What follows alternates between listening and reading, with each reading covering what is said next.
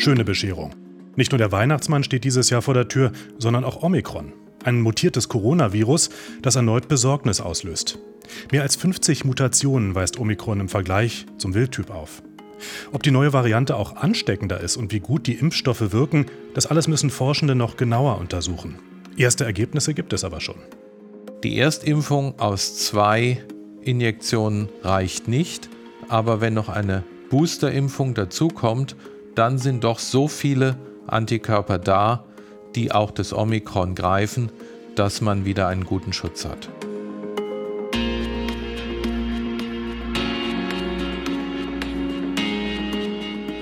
Die VFA Tonspur, ein Podcast des Verbands Forschender Pharmaunternehmen.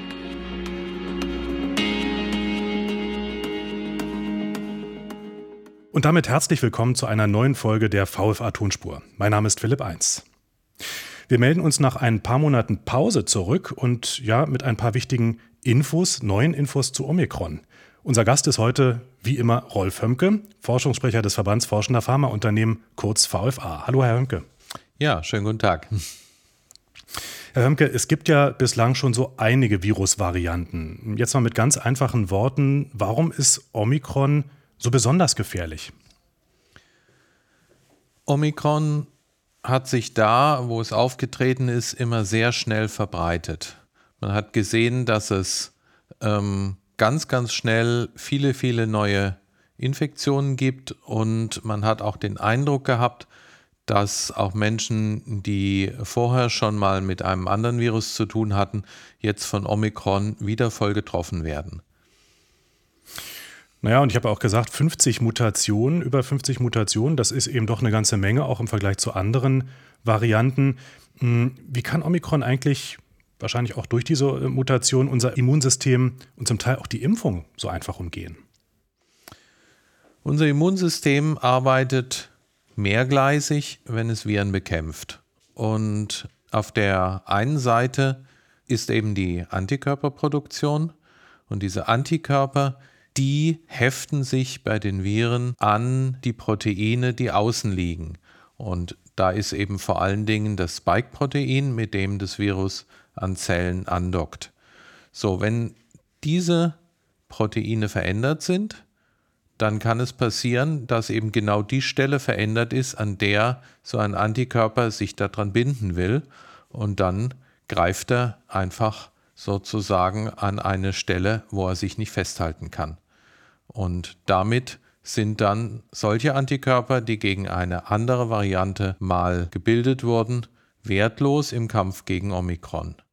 Zum Glück hat das Immunsystem aber noch eine zweite Art, wie es mit Viren umgeht, nämlich es setzt T-Zellen ein, die dann im Körper fahnden, welche Zellen sind den Viren befallen und wenn sie eine ausfindig gemacht haben, sorgen sie dafür, dass diese Zelle abstirbt. Ja, ein Nutzer auf Twitter, der hatte ein ganz gutes Bild dafür, wie unser Immunsystem da funktioniert, nämlich die Türsteher des Immunsystems. Das könnte man sich so vorstellen, sind die Antikörper, die lassen Omikron erstmal rein in den Club, aber die Security, also die T-Zellen oder Immunzellen, die werfen das Virus ohne Vorwarnung wieder raus. Könnte man sich das so ungefähr vorstellen? Ja, ich glaube, das ist wirklich ein gutes Bild, denn die, die Antikörper greifen ja Viren an, wenn sie eben noch nicht in Zellen drin sind, wenn sie noch auf der Suche sind nach Zellen, in die sie eindringen können. Hm, was können wir denn jetzt unterm Strich sagen? Wie gut helfen denn die Impfungen, die wir bislang kennen, ähm, gegen Omikron? Also ja, kann diese Security des Immunsystems sozusagen wirklich auch ihre Arbeit machen? Eine Impfung bewirkt, dass im Körper des Geimpften Antikörper gebildet werden, und zwar nicht nur eine Sorte, sondern ganz viele verschiedene Sorten von Antikörpern. Einige davon werden dann bei Omikron nicht greifen und nicht wirksam sein, aber einige andere werden eben trotzdem greifen können und das Virus bekämpfen. Die Hersteller der zugelassenen Impfstoffe haben schon alle äh, Untersuchungen gestartet, um zu sehen, wie gut ihre Impfstoffe noch gegen Omikron schützen. Und ein erster hat Zwischenergebnisse berichtet. Die Erstimpfung aus zwei Injektion reicht nicht, aber wenn noch eine Boosterimpfung dazukommt, dann sind doch so viele Antikörper da, die auch das Omikron greifen, dass man wieder einen guten Schutz hat. Ja, das waren die Ergebnisse von BioNTech und Pfizer von dem Impfstoff. Wenn ich es richtig verstanden habe, hilft dann die Boosterimpfung immer noch zu 75 Prozent. Ähm, ist sozusagen die Boosterimpfung der neue Standard, den wir brauchen? Also wichtig ist, diese Ergebnisse, die da berichtet wurden, die basieren auf Labortests, die eben den durch Antikörper hervorgerufenen Schutz betreffen. Was man nicht so schnell im Labor testen kann, ist, wie es mit der Impfwirkung über die T-Zellen ist. Das heißt, es kann sein, dass über die T-Zellen noch ein zusätzlicher Schutz noch mit dazukommt, der dann eben die Abwehr gegen Omikron noch weiter verbessert. Das muss man aber eben jetzt erst in der Praxis sehen, das heißt, das kann man nicht eben mal schnell im Labor nachstellen, sondern da muss man sich jetzt wirklich angucken, wie breitet sich das Virus aus, wer ist infiziert, was findet man für T-Zellen, was findet man für Antikörper im Blut von diesen Leuten. Das heißt, da brauchen wir noch ein bisschen Zeit. Ähm, viele Hörerinnen und Hörer sind vielleicht aber besorgt, weil sie sagen, naja, wir sind jetzt eben geimpft mit BioNTech oder mit Moderna, Johnson Johnson. Wie gut helfen denn die einzelnen Hersteller?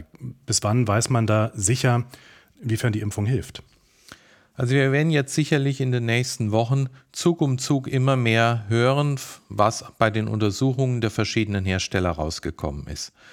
Und dann wird man auch sehen, was geeignete Maßnahmen sind, auch bei Leuten, die die anderen, die Vektorvirenimpfstoffe bekommen haben.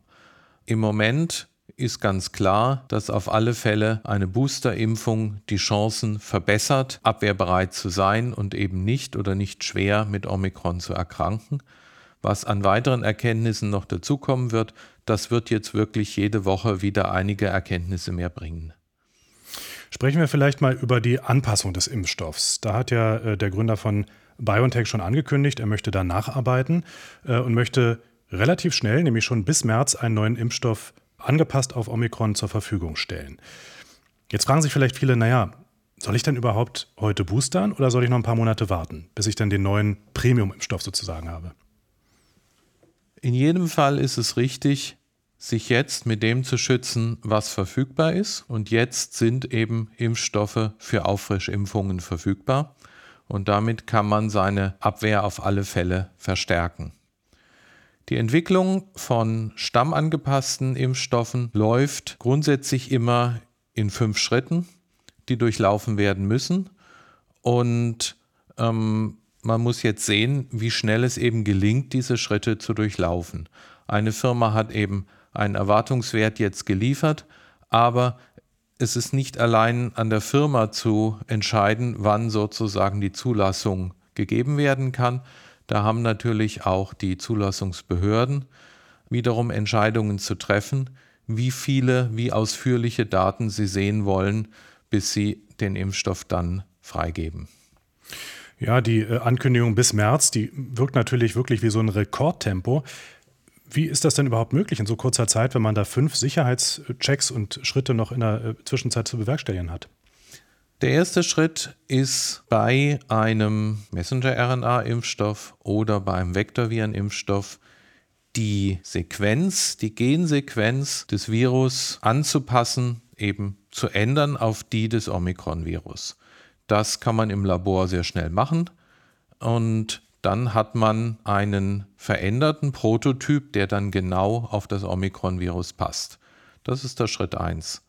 Der Schritt 2 ist, dann von diesem Impfstoff gewisse Mengen herzustellen und eine Qualitätskontrolle durchzuführen. Gelingt auch mit dieser veränderten, äh, mit diesem veränderten Gensequenz, die man da drin hat, gelingt eine einwandfreie Produktion von höchster Reinheit, höchster Einheitlichkeit und so weiter. So, dann kommt der Schritt 3. Dieser Impfstoff muss dann nochmal mit Freiwilligen erprobt werden.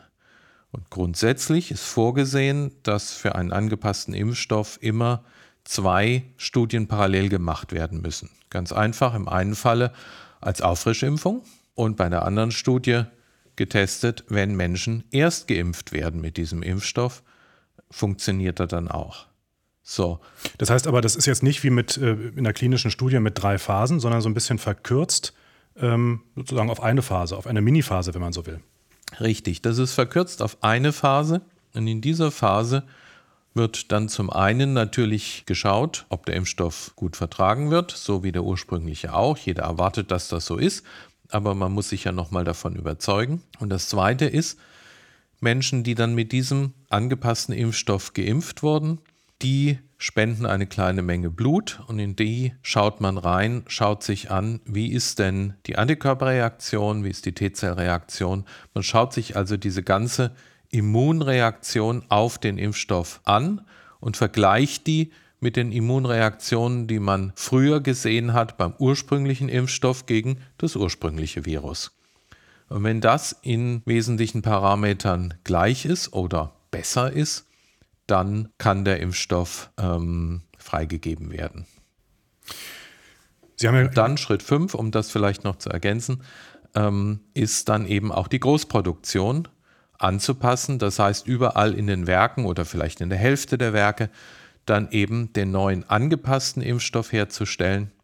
Je nachdem, ob Omikron jetzt die ganze Welt umspannt, sich ausbreitet oder vielleicht nur in bestimmten Teilen der Welt. Wenn in anderen Teilen andere Varianten dominieren, muss man immer noch eine gewisse Menge Impfstoff für die auch herstellen, ähm, die eben nicht äh, speziell von Omikron betroffen sind. Sie haben ja auch gesagt, äh, naja, also besser schnell impfen ähm, als warten, auch wenn der Impfstoff jetzt, so wie Sie es gerade beschrieben haben, der neue Impfstoff gegen Omikron doch in erreichbarer Nähe ist. Was ist aber mit denen, die noch gar keine einzige Impfung haben, also die noch nicht mal die erste Dosis haben? Die sagen sich jetzt vielleicht, hm, naja, also mit einer Dosis bin ich ja sowohl gegen Delta als auch gegen Omikron wahnsinnig schlecht geschützt. Warte ich da nicht doch besser auf den neuen? Also der Schutz gegen Delta ist nicht so schlecht. Ähm wenn eben mehrfach geimpft wird. Und ähm, auch gegen Omikron deuten ja nun die ersten Laboruntersuchungen an, ist wahrscheinlich ein ganz guter Schutz erzielbar eben mit einer Dreifachimpfung. So, insofern ist also sich impfen zu lassen und dann eben wirklich erst Zweit- und Drittimpfung zu machen, das Beste, was im Moment an Schutz aufgebaut werden kann. Das heißt, lieber früh anfangen, als nachher zu lange zu warten und dann ist es zu spät, weil man doch infiziert ist. Das ist so. Außerdem ist, ist ja absehbar, dass es auch bei dieser, dieser dritten Impfung nicht bleiben wird. Wir werden irgendwann in die Situation kommen, dass wir eine vierte oder fünfte brauchen, aber hoffentlich ähm, sind die Abstände dazwischen groß. Da blicken wir jetzt schon in die Zukunft, nämlich was ist denn eigentlich nach dem Boostern? Was kommt nach dem Boostern? Hm, das klingt jetzt so, als ob Sie sagen, naja, also äh, mit der dritten Impfung, da wird es nicht bei bleiben, sondern auch die Geboosterten brauchen irgendwann schon diese neue Anpassung an Omikron. Also man wird sehen, was, äh, welche Erfahrungen man macht. Grundsätzlich gibt es ja zwei Dinge zu beachten. Das eine ist, wie lange hält der Körper den einmal aufgebauten Immunschutz aufrecht? Und es kann sein, dass jetzt nach einer dritten Spritze der Körper begriffen hat, dass er hier einen Immunschutz lange aufrechterhalten muss und man von daher eben länger geschützt ist. Das andere ist, kommt es zu Varianten, die so weit von dem ursprünglichen Virus abweichen, dass einfach sie aus Sicht des Immunsystems im Grunde neue Erreger sind, auf das es sich neu vorbereiten muss. So. Und das ähm, das sind Dinge, die man sich nicht einfach ausrechnen kann, sondern da muss man eben jetzt wirklich die Erfahrungen sammeln, Erfahrungen der Epidemiologen, wie gut wirkt jetzt eben der Dreifachschutz in den nächsten Monaten gegen Omikron und gegen irgendwelche anderen Varianten, die noch auftauchen könnten. Und wann sieht man, dass dieser Schutz bröckelt? Was sagt Ihnen denn aber Ihre Erfahrung, gerade äh, aus den bisherigen Studien? Also ist das eher eine Tendenz, dass man jetzt in Zukunft sagt, naja, jedes halbe Jahr muss ich erstmal zur Impfung? Die Erfahrung ist, dass man noch keine Erfahrung hat. Also ähm, wenn man sich einfach mal andere Impfungen anschaut, dann sieht man, dass es da ja auch unterschiedliche Impfschemata gibt. Also wenn man eine Impfung hat gegen Hepatitis B beispielsweise, dann sind es meines Wissens drei Impfungen, die man insgesamt braucht. Ähm, und wenn man die aber hat, dann ist ein sehr, sehr langer Immunschutz gewährleistet. Dann bleibt das Immunsystem sozusagen lange Zeit wach und Es gibt auch Impfstoffe, bei denen genügt eine einzige Impfung für einen sehr langen Schutz. Und am anderen Ende des Spektrums sozusagen ist die Grippeimpfung. Die Grippeimpfung, die muss jährlich wiederholt werden, wenn der Immunschutz da sein soll. Einfach deshalb, weil Grippeviren sich so schnell verändern, dass eben oft von Jahr zu Jahr schon wieder Erreger auftauchen, die sich äußerlich zumindest so deutlich von denen des Vorjahres unterscheiden, dass das Immunsystem sie nicht schnell genug als Grippeerreger erkennt, wenn es nicht eine neue Impfung gegeben hat. Der absolute Traum wäre ja wahrscheinlich so eine Art Superimpfstoff, der ja auch gegen Mutationen hilft. Ja? Ähm, ist sowas absolute Science Fiction oder ist das auch tatsächlich vorstellbar? Also einige Firmen arbeiten schon an Impfstoffen, die das Immunsystem noch gegen andere Teile des Virus aktivieren können als nur das Spike-Protein. Die ersten wurden ja speziell entwickelt, damit das Immunsystem das Spike-Protein kennenlernt und von da aus seine Abwehr gegen das Virus macht. Aber es sind ein paar andere Impfstoffe entwickelt worden. Da hat man einfach ganze Viren genommen, hat die dann so zerstört, dass sie eben nicht mehr ähm, gefährlich sind, dass sie sich nicht mehr vermehren können. Aber ähm, dieses Virusmaterial wird eben dem Immunsystem mit der Impfung gezeigt und es kann auch gegen andere Teile des Virus dann eben eine Abwehr entwickeln. Außerdem gibt es einige Hersteller, die gezielt sich ganz bestimmte andere Proteine des äh, SARS-CoV-2-Virus herausgesucht haben und die eben ins Zentrum ihres Impfstoffs gestellt haben. Diese Projekte allerdings, die sind noch nicht so weit gediehen, dass man jetzt eben abschließende Wirksamkeitsdaten hätte. Die sind noch unterwegs, da müssen wir gucken, ob die eben äh, einen Immunschutz bringen, der weniger anfällig für Mutationen ist. Das klingt natürlich toll. Also das wäre eigentlich das, worauf wir alle warten. Ähm, wie weit ist das denn noch in der Zukunft? Also kann man davon ausgehen, dass das dieses Jahr noch auf den Markt kommt oder nächstes Jahr? Oder ist das wirklich noch fernab der Realität, sowas wirklich demnächst in die nächste Spritze zu injizieren? Also Impfstoffe mit inaktivierten Viren, davon sind jetzt zwei zur Zulassung eingereicht. Da laufen Rolling Reviews, das heißt, es sind noch nicht alle Zulassungsunterlagen eingereicht, erst ein Teil, aber der Teil, der da ist, der wird von den Expertinnen und Experten bei der EMA schon gesichtet, damit sie eben möglichst schnell vorankommen. Wenn das vervollständigt wird, das, äh, die, der Zulassungsantrag, dann wird es wahrscheinlich auch schnell gehen. Das heißt, in den nächsten Monaten könnte da eine Zulassung erfolgen. Bei den anderen Impfstoffen, die jetzt speziell gezielte einzelne andere Virusproteine oder die Gene dafür enthalten, da wird es noch länger dauern, denn da muss man ja erstmal auch die Phase 3 machen mit sehr vielen Teilnehmern. Und das hat immer Monate, vielleicht ein halbes Jahr gedauert, um das durchzubekommen. Das hängt natürlich auch davon ab, in welchem Land diese Studien dann durchgeführt werden können, wie viele Teilnehmer gefunden werden und all diese Dinge. Insofern, da kann ich noch keine Prognose wagen. Naja, was dahinter steht, ist ja auch so das Gefühl, dass vielleicht viele haben, man kämpft gegen die Zeit. Ja, der neue Bundesgesundheitsminister Karl Lauterbach sagt ja gerade, wir schaffen den äh, Kampf gegen das Coronavirus. Aber bei vielen stellt sich vielleicht das Gefühl ein, naja, das Virus mutiert schneller, als wir den Impfstoff nachentwickeln können. Wäre da so ein neuer Superimpfstoff die einzige Lösung? Impfstoffe sind sicherlich ein ganz wesentlicher Baustein. Ein weiterer Baustein sind aber auch therapeutische Medikamente. Denn was diese Krankheit so schlimm macht, ist ja, dass einige einen sehr schweren Verlauf haben. Wenn die Krankheit einfach nur eine wäre, die man im Bett auskurieren muss, dann wäre das nicht schön, aber nicht so schlimm. So, und da haben wir doch jetzt in den letzten Wochen einige Zulassungen gesehen von Medikamenten, die man einsetzen kann, um eben einen schweren Verlauf zu verhindern. Und auch die können einen wesentlichen Beitrag dazu leisten, um eben die Bedrohung durch die Pandemie zu entschärfen. Und welche Medikamente da gerade in der Pipeline sind, ähm, welche Entwicklungen es da in der Forschung auch gibt, das werden wir uns in der nächsten Episode mal ein bisschen genauer anschauen. Herr Hömke, zunächst einmal Ihnen vielen Dank. Was ich heute mitnehme, ist, Impfen ist die beste Medizin. Das gilt auch und gerade beim Omikron-Virus. Wenn Sie, liebe Hörerinnen und Hörer, auf dem Laufenden bleiben wollen über den Stand der Forschung gegen Corona, empfehlen Sie unseren Podcast. Uns kann man kostenfrei abonnieren bei Spotify, Apple, Google und überall sonst, wo es auch Podcasts gibt. Für ganz schnelle Updates besuchen Sie uns auch online unter www.vfa.de. Mein Name ist Philipp Eins. Bleiben Sie gesund.